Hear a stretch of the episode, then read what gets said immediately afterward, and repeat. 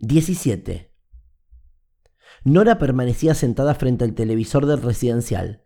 A su derecha dos ancianas discutían en voz baja. Lo hacían así siempre, sabían controlarse para que las enfermeras no les llamaran la atención. Cada vez que aquello sucedía traía consecuencias como no compartir lugares comunes. Eran amigas, pero adoraban discutir por cualquier cosa. Mientras Nora perdía la mirada en un show americano de talentos, ese donde un don nadie se presenta frente a cuatro jurados famosos que están en el ocaso de su carrera. El participante interpreta una canción, acto de magia o lo que se les ocurra. Las ancianas peleaban por el uso de una silla con doble almohadón. Siempre lo tienes tú, decía una de ellas, la de pelo desordenado. Es mío, retrucó la otra mientras intentaba destruir con los dientes lo que le quedaba de una galleta.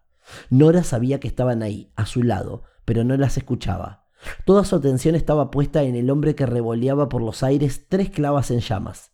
La habitación estaba casi a oscuras, tanto que el amarillento fuego parecía pintarles los rostros a las tres. Hoy está extraña, dijo la de pelo entreverado. ¿Nora? Hace días que está así. No sé, algo le pasa. Apenas se le entendía con la galleta dando vueltas en su boca. Mira, dijo señalándola con las cejas. Los ojos se le cerraban. Por dentro sentía que las tripas se le retorcían, pero era incapaz de comunicárselo a alguien.